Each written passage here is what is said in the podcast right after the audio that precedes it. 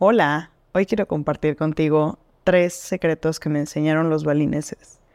Y la realidad es que su cultura es una cultura muy interesante. Mm, es una cultura que te permite conocer y te permite volver a la esencia y empezar a recordar quién eres y de dónde vienes. Vive una vida extraordinaria. Este podcast es para personas que están listos para llevar su vida al siguiente nivel. Esos locos que se salen del molde, las ovejas negras, los rebeldes que elevan la barra, que cambian paradigmas, que están en busca de su propósito, esos breakers que eligen vivir en expansión. Mi misión es acercarte las herramientas y estrategias para fortalecer tu mentalidad y crear una vida en tus términos, a vivir una vida extraordinaria. Yo soy Ana Paola Miranda, bienvenidos. Pero bueno, tres cosas claves y aprendizajes específicos que me, me dejaron fueron, sé feliz, sé feliz. Y ser feliz con lo que tienes. Ahora, ojo, esto no significa no ir por más.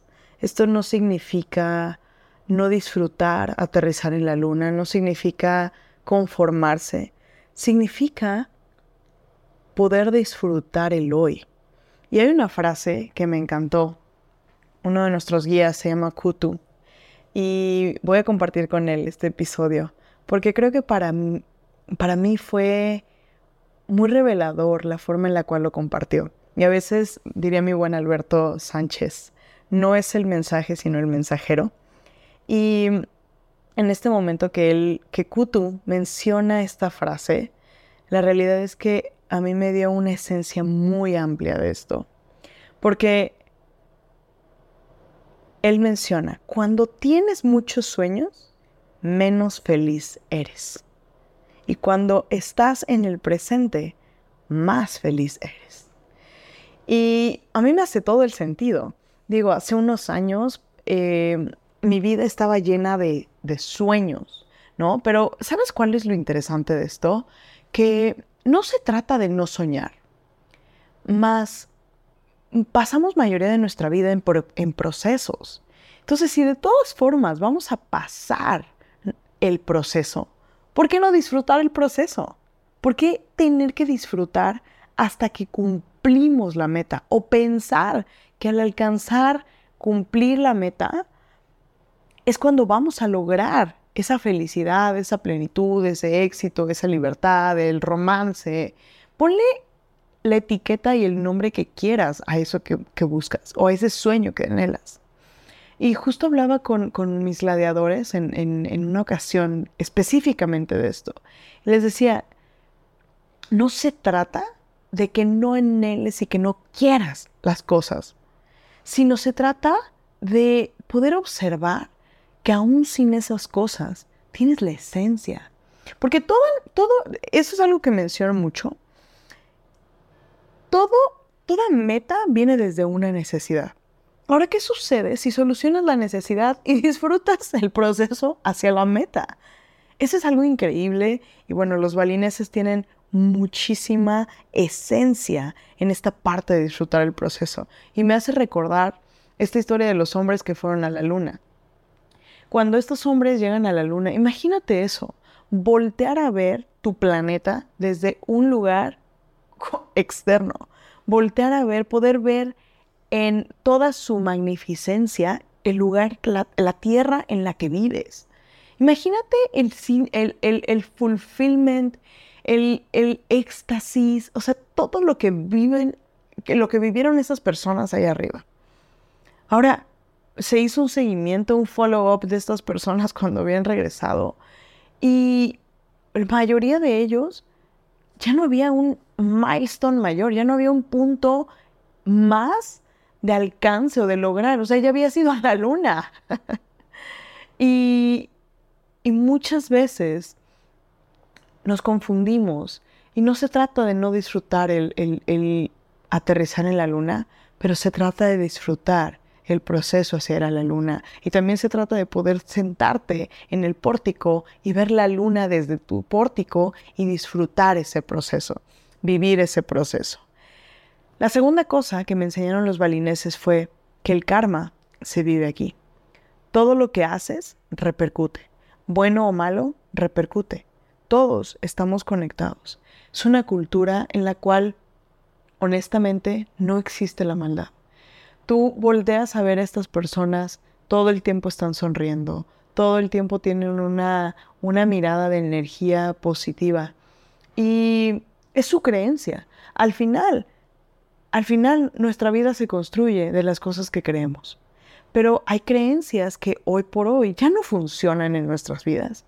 Yo durante muchos años vivía de, ciertas creencias y dentro de esas creencias eran eh, pues que yo venía de un contexto feo, que yo venía de una crianza fea, que yo venía de, o sea, ojo, no se trata de negarlo, pero lo que, de lo que se trata es, ¿qué historia eliges contarte? Sí, hoy puedo observar que todo eso que pasé me convirtió en la mujer que hoy soy. Y, y el otro día, fíjate, fue muy chistoso, porque hice un post al respecto, acerca del enfoque, y hubo alguien que contestó, acerca de esta parte del enfoque y me decía, ojalá y, haciendo alusión a personas con problemas muy fuertes y situaciones retantes y apremiantes, decía, ojalá y estas personas pudieran cambiar su enfoque. Pero lo decía desde un tono de sarcasmo, ¿sabes? Y aquí vienen varias cosas. La primera es, yo volteé a ver y dije, ok, voy a observar de dónde viene el comentario. Ok, y, quiero ser muy respetuosa en este sentido. Porque el dolor, desde, visto desde el nivel del dolor, sigue doliendo. La historia que nos contamos, si nos la seguimos contando desde el lugar del dolor, va a seguirnos doliendo, siempre. Pero si volteamos a ver esta historia desde el lugar de cuál es el tesoro escondido, cuál es el aprendizaje, cuál es el bien mayor, ¿por qué yo tendría que vivir esta situación en este momento. Entonces, deja de doler, porque empezamos a observar y empezamos a hacernos mejores preguntas. Y algo que yo siempre digo es, a mejores preguntas, mejores respuestas. Y, y no viene desde una teoría únicamente, viene desde cómo todos los días nos estamos haciendo preguntas. Y a veces las preguntas son, ¿qué carajos hago aquí? A veces las preguntas son, ¿por qué me pasa esto a mí? Y las respuestas a esas preguntas, pues muchas veces no son cosas que nos solucionen la situación. En cambio, cuando elegimos hacernos preguntas que nos reten, pero que además nos ayuden a observar cuál es el tesoro escondido, qué puedo sacar de esto. O sea, esta situación ya la voy a vivir ya la estoy viviendo, ya me está pasando. O sea, no hay forma de que la vaya a cambiar. ¿Ok?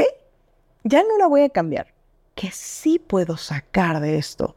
¿Qué cosa positiva voy a sacar de estos raspones que me acabo de dar? Porque el, es como andar en bicicleta. Es una prueba y error. Vas a probar y a lo mejor quiere decir que te vas a balancear hacia un lugar un poco más, porque el trancazo que te diste al caerte de la bicicleta te enseñó.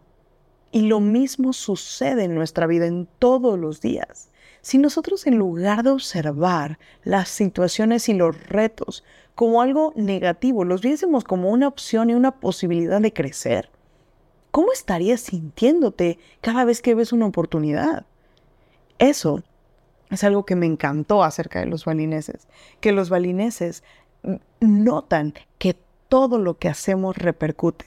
El cómo vemos, el cómo tratamos al prójimo, el cómo nos movemos en, en las situaciones, el quién estamos siendo, repercute y todos, todos estamos conectados, todos estamos conectados. Eso nos lleva a pensar en actuar desde un lugar de no maldad, en actuar desde un lugar de que sabiendo que lo que yo hago está repercutiendo completamente en otro. Y la tercera cosa que me enseñaron fue el amor es eterno. El amar es eterno. El amar es algo que se elige todos los días. Y el amor eterno es el que se vive cuando nos recargamos en la fuente. Porque es muy interesante. Muchas veces pensamos que el amor es algo que alguien más nos va a dar. Y pensamos o sentimos que el amor es algo que vamos a encontrar en alguien, en algo, en una circunstancia. Y, de repente lo pensamos, el amor de nuestros padres, el amor de nuestras parejas, de nuestros hijos, de nuestros hermanos, de la gente alrededor.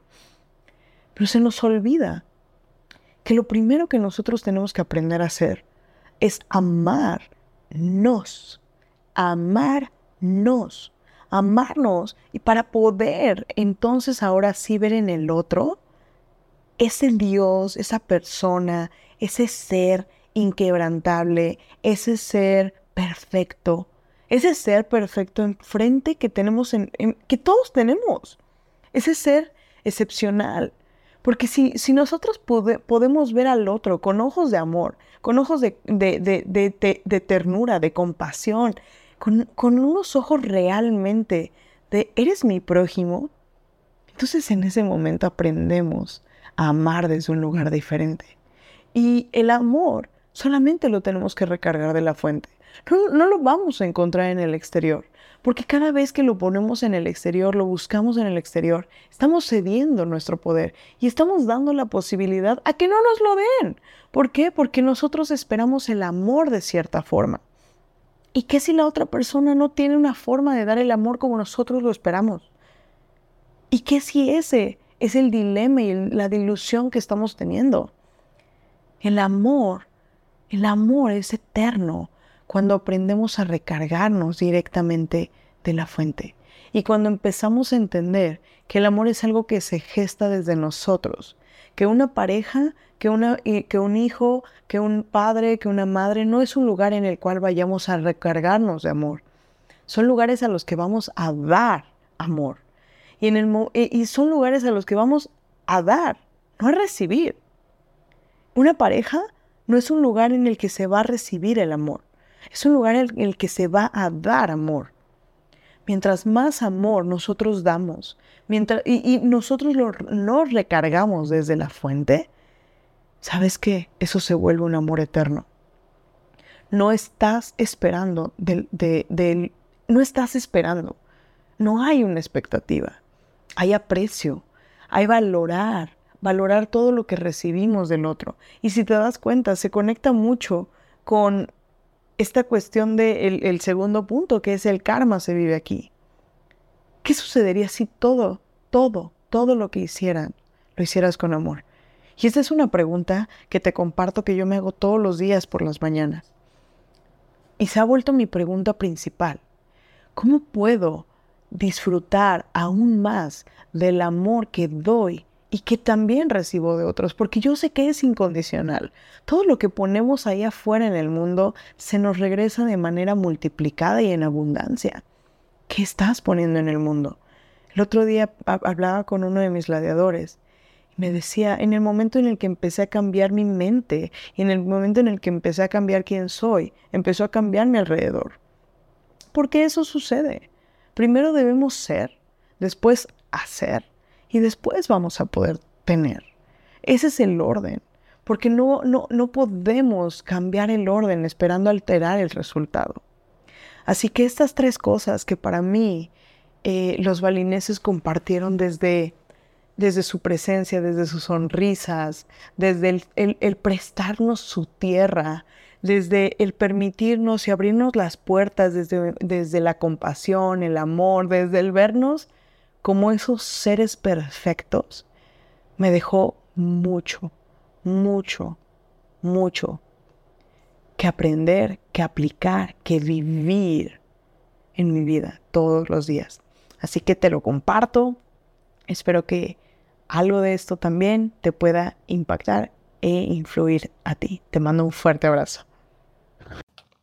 Hey, si te gustó este episodio, síguenos en la plataforma que más te guste para escuchar tus podcasts y comparte, comparte con estas personas con las que quieres que vivan una vida extraordinaria. Únete a nuestra comunidad, encuentra el link en la descripción para unirte a nuestra comunidad de Breakers de expansión. Te mando un fuerte, fuerte abrazo, nos vemos en el próximo episodio.